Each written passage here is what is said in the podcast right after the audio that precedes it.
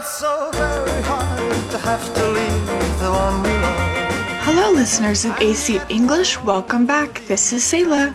欢迎大家收听由一席文化出品的《老外来了》。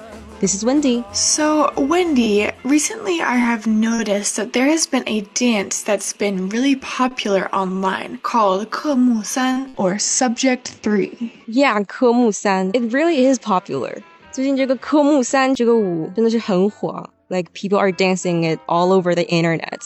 Yes, originally the Subject 3 dance was a Chinese driving test a subject of that driving test, but recently it's become very viral all over the internet. I have seen people dancing it all around the world, like at the World Sports Grand Prix, the Russian Royal Ballet, and other performances on the largest stages in the world. Yeah，比如说在世界体育舞蹈比赛上面，就有一个拉丁舞冠军，然后他们就跳了这个科目三。然后还有俄罗斯皇家芭蕾舞团在中国演出的时候也跳了这个科目三，真的是火出圈了哈。So, Sila, what is this 科目三 dance？这科目三本来不是像你说的是一个驾照考试吗？为什么现在成了个舞蹈呢 ？Yeah, it can be a little confusing. Some people say it originated from Guangxi province in China.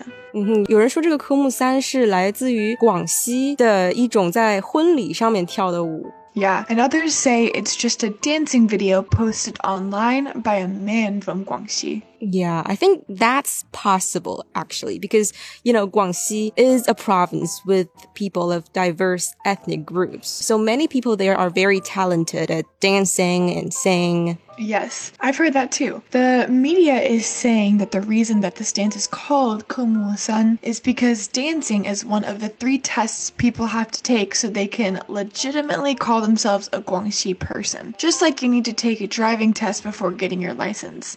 It's like a Guangxi test. Yeah, a Guangxi test.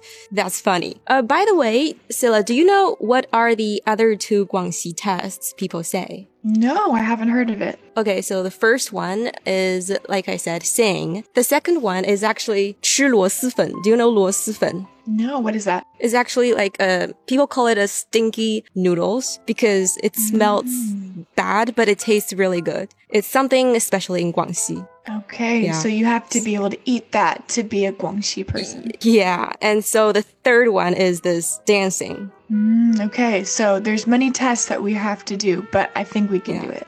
So why is this Ke San dance so popular? Yeah, so I think that this dance is so popular because the dance moves are very fun and catchy. 嗯哼，首先这个舞蹈动作很搞笑，而且很 catchy。我觉得用中文说这个 catchy 就是很上头，而且很容易学。Mm-hmm. Yeah. If you have not seen it for yourself, this dance is like a freestyle disco dance. It starts with performers swinging their knees sideways as they perform a snappy hand action and includes fast wrist twisting moves.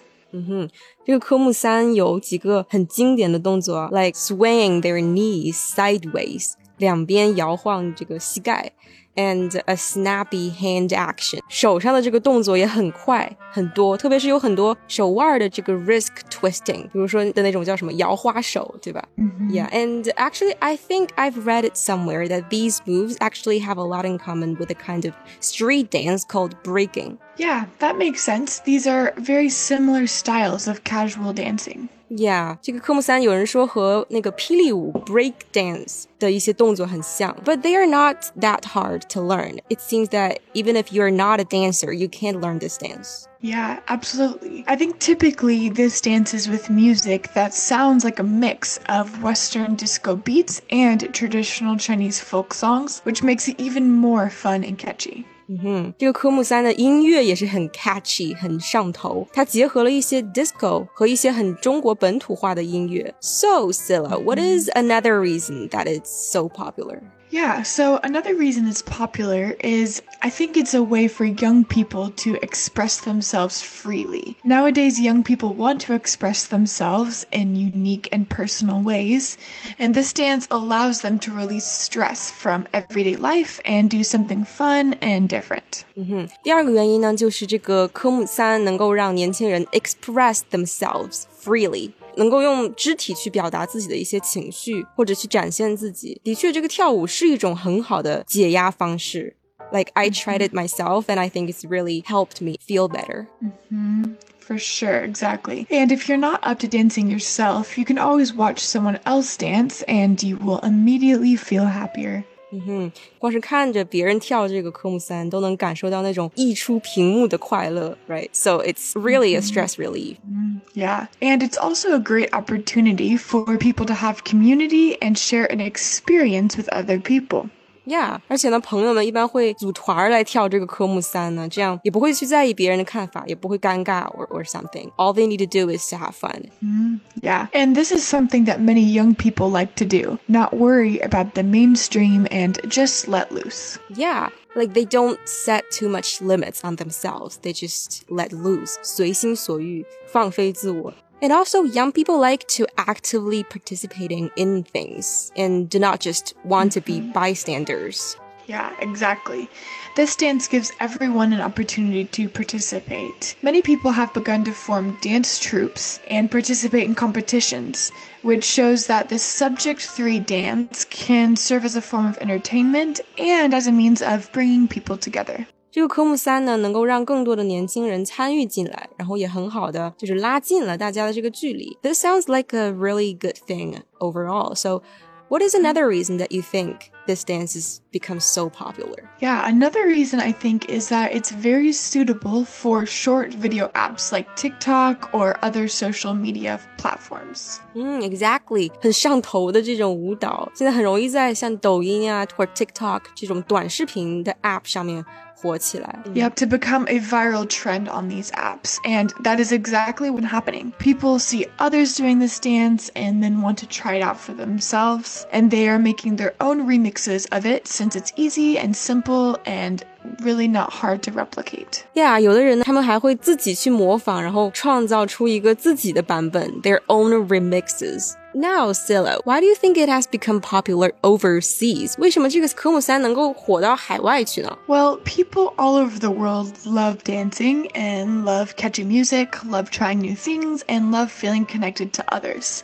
So this dance is a great opportunity for all of those things. 嗯哼，人们都是很喜欢尝试这种新鲜事物，然后喜欢这种上头的音乐的 catchy music. So yeah, like everyone has their own space to create their own dances. Yeah. The Subject 3 dance is an original work, but it can be adapted to everyone's unique style and taste, meaning that young people from all kinds of countries and around the world can participate, which explains why it's globally popular. Yeah, it brings people together. 而且呢，这样的话也会有更多的人能够了解到中国的这个 pop culture。 Exactly. It's doing much good for the world. Now, what have people's comments and reactions been on this dance? 那大家对这个科目三有什么评价吗？或者想法吗？ Yeah, overall, people have had a very positive attitude. Mhm, Yeah, it makes sense. I mean, it is an upbeat dance that has gone viral. 这么欢快的音乐很难不上头。Yeah.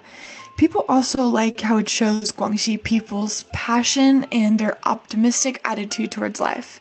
And it's a good thing that now more and more people around the world get to know China through dances like this. Yeah, it shows people's passion and optimism. 很好的向世界展现了，其实不只是广西人嘛，甚至是整个中国人们对生活的这样一种积极的心态。Yeah, it's like a part of Chinese culture that everyone can enjoy.